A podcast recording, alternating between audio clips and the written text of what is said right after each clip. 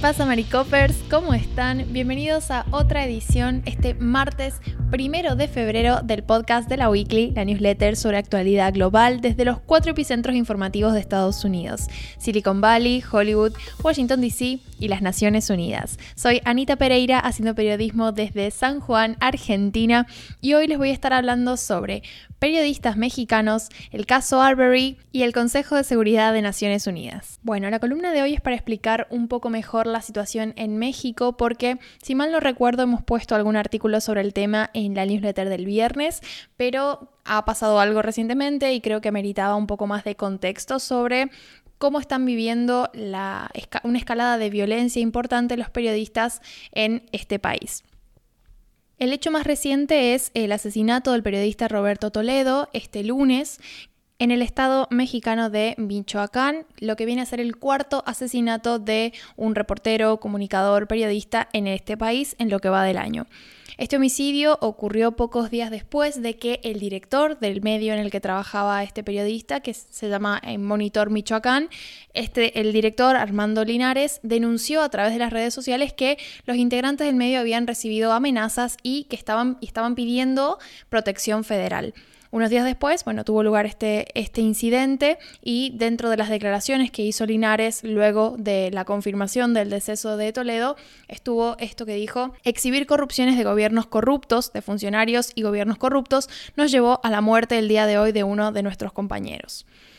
¿Qué pasa? Este asesinato no es algo aislado y de hecho se vienen reportando situaciones muy similares en lo que va del año, pero también años anteriores, el año pasado también. Pero como les decía, en lo que va del año es el cuarto asesinato. A principios eh, del mes fue el asesinato de José Luis Gamboa, quien era director de un portal de internet en el estado de Veracruz. Y luego, algunos días después, se sumaron un fotógrafo, Margarito Martínez, y una periodista, Lourdes Maldonado, que ahora comento un poco mejor, pero básicamente el asesinato de esta mujer tuvo muchas repercusiones en lo que es el gremio de periodistas y demás.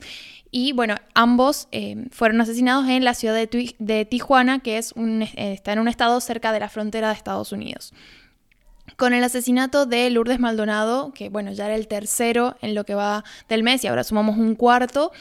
em, se, empezó a hablar mucho de este tema y de hecho hubieron protestas y se movilizó mucho todo lo que es el sector de las comunicaciones en México. También esta movilización estuvo acompañada por un comunicado que sacó la Comisión Interamericana de Derechos Humanos junto con la Relatoría Especial para la Libertad de Expresión y la Oficina en México del Alto Comisionado de Naciones Unidas para los Derechos Humanos, que, bueno, tuvieron un comunicado conjunto donde reprobaron el asesinato de Maldonado y básicamente apuntaron al gobierno de México para que tomara medidas y realmente, digamos, llevar a cabo una investigación profunda. A lo que eh, Andrés Manuel López Obrador, que es el actual presidente, en una conferencia aseguró que, bueno, iban a investigar a fondo el caso de esta periodista. Sin embargo, la crítica un poco va por el hecho de que el gobierno de AMLO todavía no ha reconocido que se trata de una amenaza integral a los periodistas en general en México, es decir, no ha reconocido este fenómeno como algo un poco más generalizado, sino que se ha focalizado en este caso como eventualmente se focalizará en otros o, bueno, casos anteriores, ¿no? Pero no hay un reconocimiento del gobierno de que se trata de una tendencia en México. Y la verdad es que las cifras sobran para hablar de una tendencia en México a esta violencia contra los eh, periodistas. De hecho, la Organización de Naciones Unidas para la Educación, Ciencia y Cultura, UNESCO, dice que México es el país más violento de todo el hemisferio occidental y es el segundo a nivel global, que está solamente superado por Siria. Y bueno, también tuvimos las declaraciones del el responsable del mecanismo de protección para personas defensoras de derechos humanos y periodistas, que es un organismo que tiene de por sí eh, México habilitado. Pero bueno, este responsable, Enrique Irazoque, dijo que durante el gobierno de AMLO, es decir, las cifras que se manejan desde diciembre de 2018 a la actualidad, hay 52 asesinatos de periodistas y 97 de personas defensoras de los derechos humanos. Es decir, no es un caso aislado, no son casos aislados, es algo que se viene dando hace bastante y por eso la alarma de los periodistas porque, eh, bueno, digamos, vienen... Eh, pidiendo justicia y mejores condiciones de trabajo que el gobierno, digamos, no, hasta ahora no ha podido dar una respuesta integral a estas, estas circunstancias. El tema es que no es solamente la cifra de periodistas finalmente fallecidos, asesinados, ¿no? Sino también la alta tasa de impunidad en cuanto a las denuncias que hacen periodistas por agresiones. Es decir, lo que podemos identificar como la, la etapa previa a finalmente la situación de homicidio, de asesinato. Irazoque, quien es, como les decía, este responsable del mecanismo de protección, Habló también de una impunidad superior al 90% en los casos de agresiones, que es verdaderamente un problema porque hablamos de las instancias previas en las que los periodistas básicamente buscan ayuda en la justicia y en el gobierno para evitar estas situaciones de violencia extrema que terminan con fallecimientos y decesos, pero bueno, evidentemente no se le está dando mucho lugar en lo que es la agenda gubernamental. Y como les contaba, estos últimos homicidios, especialmente el de Maldonado, que bueno, también era el último suceso asociado a esto hasta la noticia de este pasado lunes, pero em, bueno, el, el homicidio de Maldonado desató muchas protestas en distintas ciudades de México que nuclearon a decenas de periodistas y de asociados al oficio como bien pueden ser personal de cámara y demás, que fotógrafos que se manifestaron para exigir justicia durante esta última semana. Eh, principalmente muchas de las protestas se concentraron en lo que es el Palacio Nacional, lógicamente, porque bueno, es el, lugar de encuentro con el gobierno nacional y las vallas, eh, bueno, fueron tapizadas de carteles que tenían consignas como somos prensa, no disparen. Es decir, de alguna forma se buscaba reflejar la violencia a la que están sometidos constantemente los periodistas por el simple hecho de ejercer su oficio. También tuvieron, o sea, estas demandas, estas protestas tuvieron un reflejo en las redes sociales donde vimos una cantidad impresionante de tweets y de eh, imágenes con los hashtags no se mata la verdad o periodismo en riesgo, que si no me equivoco era la consigna general de la protesta y de la movilización. Pero bueno, resta ver cuáles son las medidas que toma el gobierno de AMLO, si es que toma alguna, y cómo evoluciona la situación en México.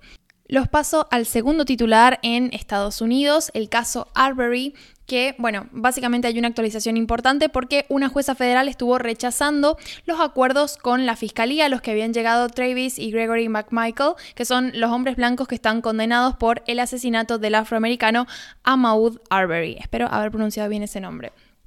En estos acuerdos ellos estarían admitiendo por primera vez que lo atacaron en parte por su color de piel, es decir, admitiendo que la cuestión racial fue un factor importante en el caso.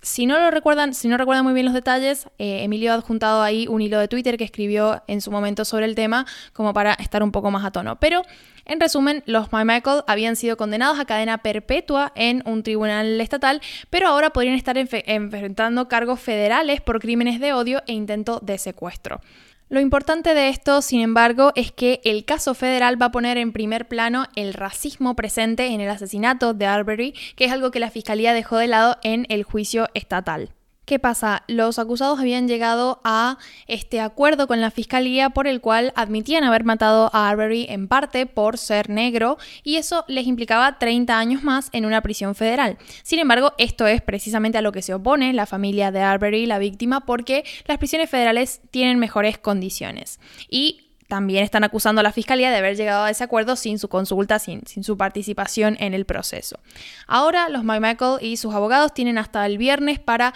seguir adelante con el acuerdo, pero la jueza no se ha comprometido a garantizar todos los apartados que han pactado con la fiscalía porque, bueno, de esa forma básicamente no, no tendría poder de decisión alguno, lógicamente. Así que ese es un poco el, contexto de, de, la actualización. Y por último, hablar de lo que ha estado sucediendo con los embajadores de las Naciones Unidas de las mayores potencias del mundo, porque hablamos de una tensa reunión que tuvo lugar en el Consejo de Seguridad de la ONU, que como sabrán muchos se trata de el organismo de Naciones Unidas con más poder porque es el organismo resolutivo y que finalmente toma decisiones de gran peso, sobre todo en materia armamentística y militar.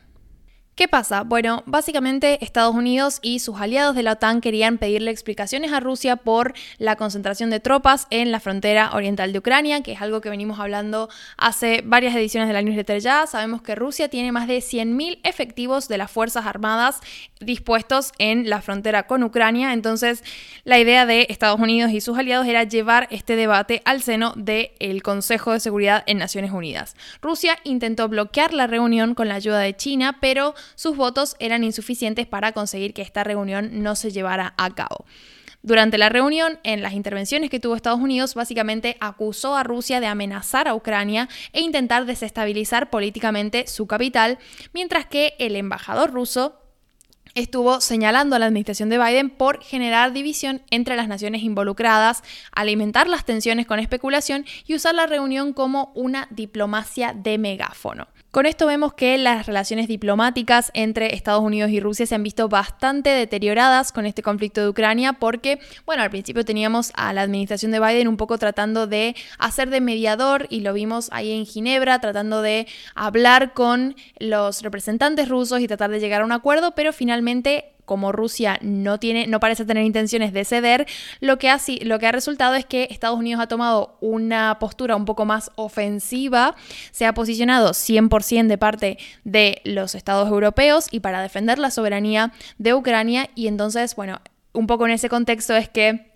entra este cruce entre los embajadores en el Consejo de Seguridad. Sin embargo, hay una instancia diplomática próxima que va a tener lugar este martes cuando el secretario de Estado estadounidense Anthony Blinken se reúna con su homólogo ruso Sergei Lavrov. Estaremos atentos a cómo evolucionan estas negociaciones y, lógicamente, cómo evoluciona el conflicto ruso-ucraniano en general, porque, como sabemos, está siendo el detonante de muchísimas tensiones regionales y también en relación con los aliados de los países de la región. Así que, bueno, eso ha sido todo por mi parte. Espero que tengan un excelente martes y nos estamos escuchando próximamente.